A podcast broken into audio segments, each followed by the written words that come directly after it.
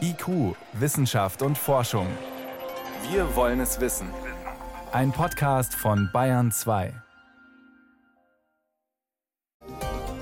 Um erstaunliche Dinge geht es bei uns heute. Um menschengroße Haifischflossen, um Meerwasser auf einer Elektronikmesse und um die Frage, warum eine Mondsichel auf Bildern von Sternennächten eigentlich nichts zu suchen hat. Doch zuerst eine eher düstere Zukunftsvision. Designerbabys, gezeugt dank Gentechnik, geformt nach unseren Wünschen. Klingt nach Science Fiction, aber Genetiker und Mediziner weltweit arbeiten daran. Angetrieben auch von den Möglichkeiten, die moderne Techniken wie die Genschere CRISPR-Cas bringen. Ein internationales Gremium sagt jetzt deutlich, wir sind noch nicht so weit. Es ist zu riskant, die menschlichen Embryonen zu verändern. Wissenschaft auf Bayern 2 entdecken. Heute mit Miriam Stumpfe. Gentechnisch veränderte Menschen. Vor wenigen Jahren galt das noch als unmöglich. Doch dann kam 2018 eine Nachricht aus China, die die Welt schockierte. Zwei genmanipulierte Babys hätten das Licht der Welt erblickt, ein Zwillingspärchen. Eine Nachricht mit Folgen, wie Jan Toczynski beschreibt. Lulu und Nana, so heißen die Zwillinge, die als erste Menschen mit genetischer Manipulation auf die Welt kamen. Das Ziel? Die Kinder sollten nicht die HIV-Infektion des Vaters bekommen. Der Genetiker He Jiankui hatte eines ihrer Gene gezielt lahmgelegt, nämlich die Eintrittspforte für HIV. Damit hatte sich der Chinese über ethische Grenzen hinweggesetzt und die Keimbahn der beiden Kinder verändert, also das Erbmaterial, was auch an nachfolgende Generationen weitergegeben wird. Entrüstete Kommentare weltweit waren die Folge. Immer wieder haben Ethiker und auch Wissenschaftler davor gewarnt, in das Erbgut des Menschen gezielt einzugreifen. Zu unkalkulierbar seien die Risiken. He Jiankui ging für seine Forschung wegen illegaler Genmanipulation an menschlichen Embryos ins Gefängnis und musste eine hohe Geldbuße zahlen. Als Konsequenz daraus wurde eine internationale Expertenkommission gegründet, die die Risiken solcher Eingriffe abschätzen sollte. 18 Forscher aus zehn Ländern waren dabei, unter anderem aus den USA, Großbritannien und auch aus China.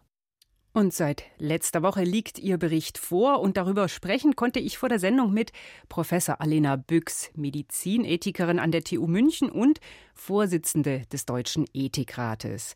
Von ihr wollte ich wissen, der Bericht sagt, kurz zusammengefasst, es ist immer noch zu riskant, die Gene menschlicher Embryonen zu verändern. Wir sollten das nicht tun. Heißt das, nach den Kriterien des Berichts hätte das, was He Jiankui gemacht hat, gar nicht stattfinden dürfen? Das ist richtig. Also diese Versuche, die damals in China erfolgt sind, wären auch nach Maßgabe dieses Berichtes absolut unverantwortlich und würden keines der Kriterien, die da ausgearbeitet werden, erfüllen. Was fehlt denn an Kriterien? Was braucht es denn, um überhaupt darüber nachzudenken, ob man sowas machen kann, rein technisch betrachtet? Also das legt die Kommission sehr schön dar. Es gibt eine ganze Reihe von Voraussetzungen, die erfüllt werden müssen und viele davon sind auch gar nicht so überraschend. Man muss einfach noch sehr viel mehr lernen zur Präzision dieser sogenannten Genschere und zu den möglichen Folgen, die das für menschliche Embryonen haben könnte. Die Genschere arbeitet nicht fehlerfrei nach allem, was wir wissen, wird aber auch immer weiterentwickelt. Und die Kommission stellt einfach dar, dass man sehr sicher sein müsste, dass solche sogenannten Off-Target-Effekte nicht eintreten, bevor man tatsächlich in Versuche an Menschen gehen könnte. Und das Ganze müsste natürlich auch, sollten sich Länder überhaupt dazu entscheiden, das zuzulassen, einen Begutachtungsprozess vorher durchlaufen. All das ist bei den Versuchen in China ja nicht erfolgt. Also da sind alle möglichen Regeln der Forschungsethik tatsächlich verletzt worden. Und dieser Report sagt ganz klar, das geht so nicht. Außer der Frage, wie sicher diese Technik ist, der Genomeditierung, was müsste denn in so einem Begutachtungsprozess dann noch überprüft werden? Zum Beispiel, ja, wie sieht es aus mit Folgen für folgende Generationen? Das ist ähm, genau der Knackpunkt. Danke, dass Sie das schon vorwegnehmen. Also die schwierige Frage bei dieser Art von Versuchen wird sein, dass sichergestellt ist, dass nicht nur die Menschen, die da entstehen, sondern auch ihre Nachkommen noch nachverfolgt werden. Denn das sind ja erbliche Veränderungen. Das ist ja das Besondere an diesen Keimbaneingriffen. Deswegen werden die ethisch auch so kontrovers diskutiert. und sind in Deutschland ja auch verboten. Und da wird eben sehr viel Wert darauf gelegt, zu unterstreichen, dass man eine solche langfristige Nachverfolgung sicherstellen müsste. Das ist bisher noch nirgendwo der Fall und die Kommission gibt da auch jetzt keine ganz konkreten Schritte vor, sondern sagt, das ist eines der wesentlichen Elemente, die in Ländern geregelt werden müsste, wenn man an solche Dinge wirklich überhaupt denken möchte. Also, dass man die Menschen, die dann auf die Welt kämen, genau beobachtet über lange Zeit. Ja, man muss sie eben nicht nur beobachten über lange Zeit, sondern man muss auch ihre Kinder und Kindeskinder beobachten. Kann man das in Tierversuchen vorwegnehmen? Nein, das kann man in Tierversuchen nicht vorwegnehmen. Man kann natürlich in Tierversuchen, weil Tiere eben eine sehr viel schnellere Generationenfolge haben, ähm, natürlich schon gut in die Zukunft gucken, was im Tier passiert. Aber die Übertragung von Tier auf den Mensch ist nicht eins zu eins. Und deswegen wären da immer Auflagen notwendig, dass nachvollzogen werden kann, ob die Veränderungen und insbesondere eben die Erblichkeit dieser Veränderungen irgendwelche Folgeschäden mit sich bringen. Man müsste insbesondere bei den frühen Fällen, also am Anfang, bei den ersten Fällen, bei denen das gemacht würde, sicherstellen, dass das langfristig nachverfolgt wird. Der Bericht nennt auch Erkrankungen, bei denen man, wenn man es denn macht, am ehesten zu diesem Mittel greifen könnte, der Genomeditierung. Da geht es um Krankheiten, die auf eine, genau eine Genveränderung zurückzuführen sind. Halten Sie diese Eingrenzung für sinnvoll? Das ist eine Eingrenzung, die tatsächlich auch in der Stellungnahme des Deutschen Ethikrates ähnlich vorgenommen wurde. Die wird jetzt in diesem Bericht äh, letztlich auch ausbuchstabiert. Wir haben damals vom Deutschen Ethikrat schon gesagt, wenn man überhaupt darüber nachdenken würde, das ist ja ein ganz dickes Wenn, dann am ehesten bei monogenetischen Erkrankungen. Wir hatten damals das Beispiel der zystischen Fibrose. Das ist eine erbliche Erkrankung, bei der vor allem die Lunge sehr stark betroffen ist, aber auch viele andere Organe, eine schwere Krankheitslast. Die Patientinnen und Patienten ähm, haben keine ganz normale Lebenserwartung und vor allem einfach wirklich eine eingeschränkte Lebensqualität. Und da haben wir damals gesagt, wenn man diese ganzen anderen Fragen geklärt hätte und sich entschließt, die Genschere einzusetzen in dieser Art und Weise, dann bei solchen Erkrankungen.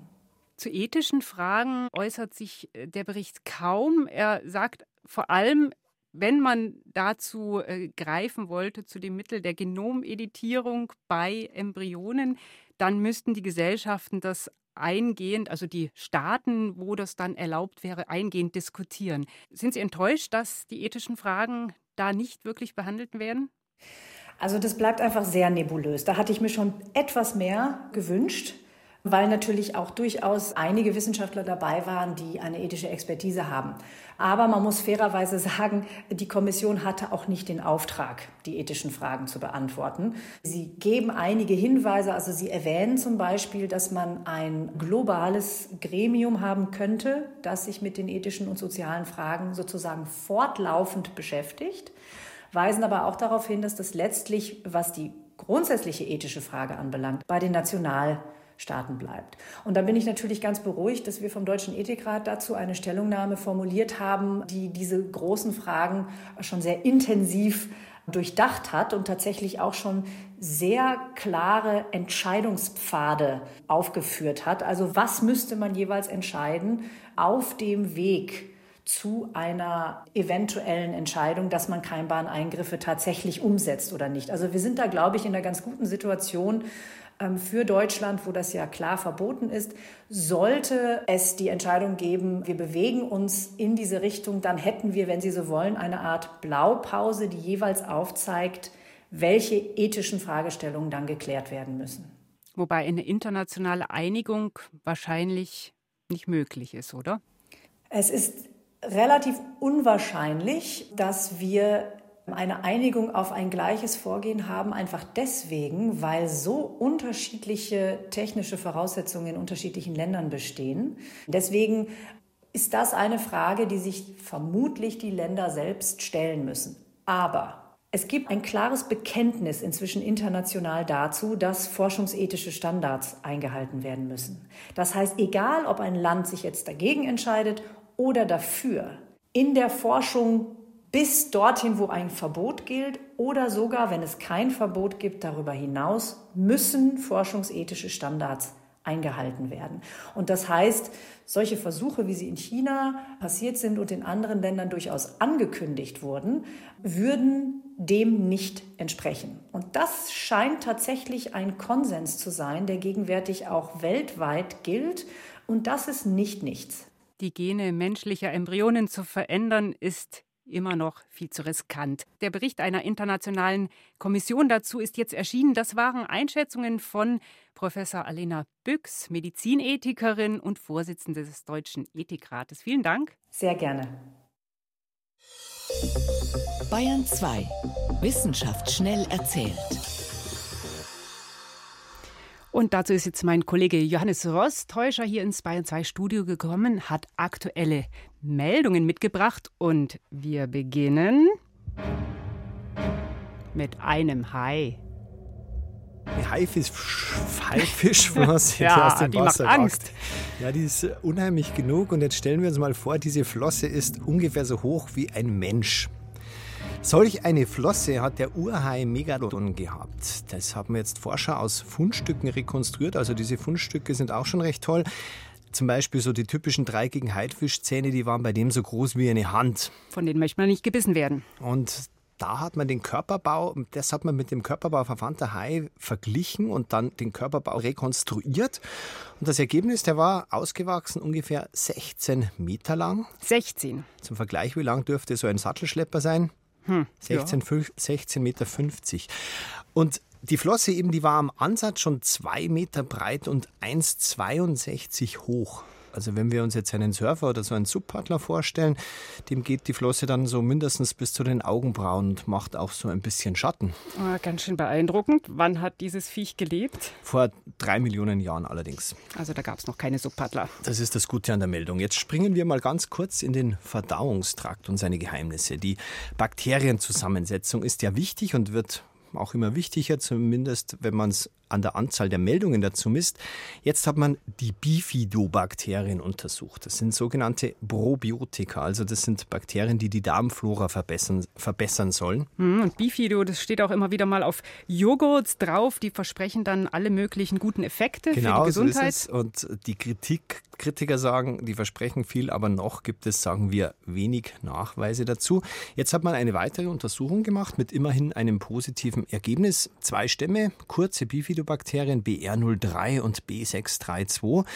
Die werden zum Teil schon therapeutisch eingesetzt gegen die Colitis ulcerosa. Und da hat man jetzt einen Versuch gemacht mit 100 übergewichtigen Kindern und Jugendlichen zwischen 6 und 18 auf Diät gesetzt, aber eben zusätzlich die Bakterien gegeben oder Placebos und die mit den Bakterien haben deutlich besser abgenommen, den BMI schneller reduziert und auch die Insulinresistenz reduziert, die ja bekanntlich Diabetes fördert. Sind also wirklich nützlich.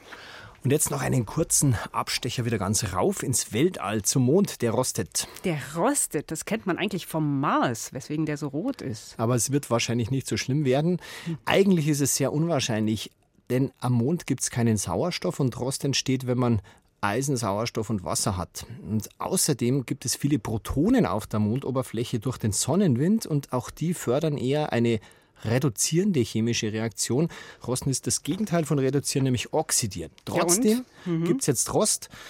Der Grund, die Erde zieht quasi einen Schweif hinterher aus Sauerstoff. Und das ist so viel, dass es ab und zu am Mond ankommt und dadurch dann das Rosten ermöglicht rostender Mond, nützliche Bifidobakterien und eine riesige Haifischflosse. Das waren die aktuellen Meldungen mit Johannes Rostäuscher.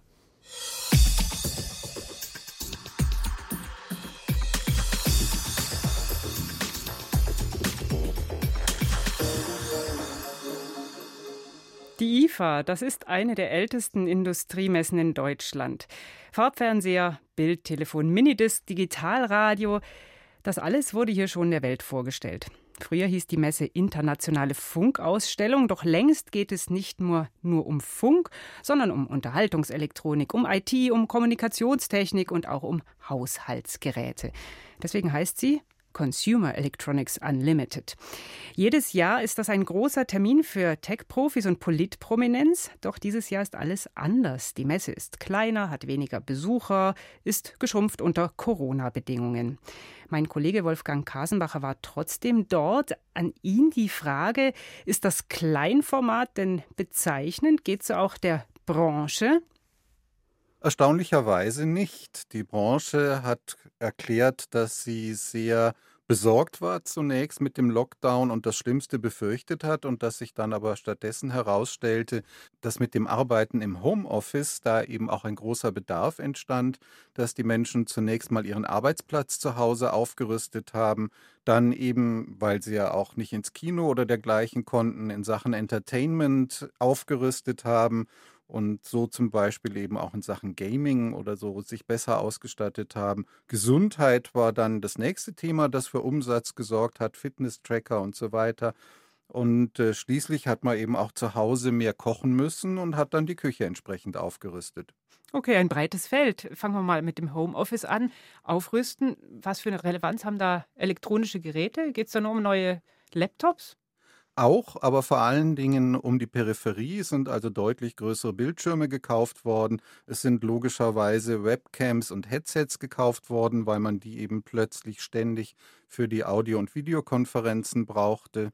Und es ist dann eben weitergegangen aufs Entertainment, auch da größere Fernsehbildschirme, Mehrkanal-Audio außenrum und alles, was einem fürs Gaming nützt. Und beim Thema Gesundheit? Fitness-Tracker, andere Fitnessgeräte, mit denen man sich selber in Schwung halten kann und gleichzeitig dieses aber auch protokolliert aber auch so Sachen wie Luftreiniger, Luftbefeuchter. Es hat ein Aussteller ein Gerät für die Zukunft vorgestellt als Reaktion auf diese Entwicklung, bei dem mehr Wasser der Luft zugesetzt werden soll. Andere gehen hin und setzen Sensoren ein, die im Zimmer angebracht werden sollen und messen auf diese Weise die Zusammensetzung der Luft. Und wenn die eben schlechter wird, dann wird entsprechend die Befeuchter-Reinigungsanlage in Betrieb gesetzt und auch nachgesteuert oder sogar der autonome Staubsauger gestartet, um eben den Staub möglichst wieder aus der Luft rauszuholen. Viele Ideen und grundsätzlich eher gute Stimmung in der Branche. Geht die denn davon aus, dass es so weitergeht? Auch das kann man sagen, erstaunlicherweise. Man könnte ja fast sagen, pessimistisch gegenüber Corona, aber man geht davon aus, dass eben die Homeoffice-Aktivitäten bleiben und so hat die Branche fürs nächste Jahr bei einer dann hoffentlich wieder normalen IFA mit normalem Publikumsverkehr laut Messegesellschaft schon 60 Prozent der Ausstellungsfläche gebucht. Mhm. Welche Rolle spielt denn das Thema 5G? Das treibt ja viele Menschen um. Ja, welche Rolle spielt es hier auf der IFA? Ja, das ist auch angeschnitten worden, aber nicht sehr oft. Im Wesentlichen auch von den interessierten Herstellern, die eben die Chips zum Beispiel dafür anbieten, die dann argumentiert haben, dass ja auch das das Homeoffice unterstützen kann, wenn die DSL oder Kabelanbindung eben nicht so gut sei. Offen gestanden war das nicht so arg überzeugend, denn 5G wird ja zunächst mal unterwegs denen nützen, die wirklich in Echtzeit Verbindungen brauchen, wie Telemedizin oder so. Es schien ein bisschen bemüht, aber na gut, das darf wohl auch sein. Wenn wir jetzt nochmal auf die Funktion so einer Messe schauen, die war eben ganz anders als letztes Jahr, weil zum Beispiel eben nur Fachbesucher zugelassen waren. Sie war viel kleiner. Was war denn konkret anders? Anders war eben schon mal, dass ein allgemeines Publikum überhaupt nicht zugelassen war, dass eben die großen Messehallen, die ja sonst mit Ständen prall gefüllt sind, überhaupt nicht existierten. Es waren eben vier bis fünf Hallen bestückt und das aber im Wesentlichen für die Presse zum Beispiel fast nur mit Projektionsflächen. Da sind weitestgehend PowerPoint-Präsentationen mit Foto, Film, Virtual Reality Sessions abgefahren worden. Manchmal waren gar keine Firmenvertreter dabei, eben nicht die technischen Experten, die sonst eine solche Messe auszeichnen, denen man eben auch Fragen stellen kann, die man sonst nicht los wird oder die einem nie so konkret beantwortet werden würden. Also Fazit, wenn du da jetzt als Journalist warst, dann konntest du eigentlich nicht so tiefgehend arbeiten wie normal. Genau, man wird gedrängt in die Rolle eines Durchlauferhitzers, der entweder nicht berichten kann oder eins zu eins das durchleiten muss, was dann eben die Firmenvertreter dort erzählt haben, weil man selber keine Chance hat, sich wirklich die Geräte anzuschauen und dort irgendetwas auszuprobieren, aber weil man auch keine Chance hat, mit wirklich technisch versierten Ansprechpartnern dann mit den Geräten vor Augen zu diskutieren, was einem überzeugt, wo man Bedenken hat und welche Gründe das jeweils hat. Und das kann natürlich zur Folge haben, dass die kritische Presse komplett ausgebremst wird, auch weil man sie gar nicht mehr braucht, weil die Hochglanzpräsentationen kann man zum Beispiel via Social Media auch direkt an die Verbraucher durchschalten. Was aber nicht das ist, wie unsere Demokratie sich eben die Machtbalance auch zwischen einer starken großen Firma und einem schwachen vereinzelten Verbraucher vorstellt. Also die IFA dieses Jahr, sie bot nur begrenzt Einblick in die Branche der Consumer Electronics. Vielen Dank, das war mein Kollege Wolfgang Kasenbacher mit Eindrücken. Gern.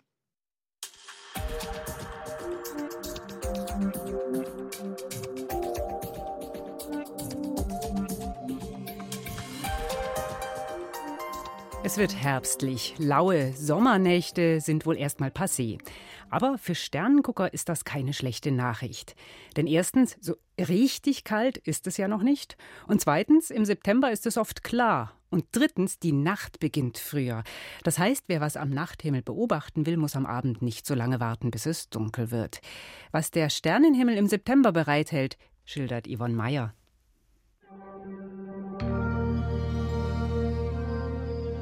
Einige Planeten können Sie bewundern am Septemberhimmel, abends sogar zwei zusammen, Jupiter und Saturn. Die sind ganz markant in der Abenddämmerung, kurz nach Sonnenuntergang im Südwesten.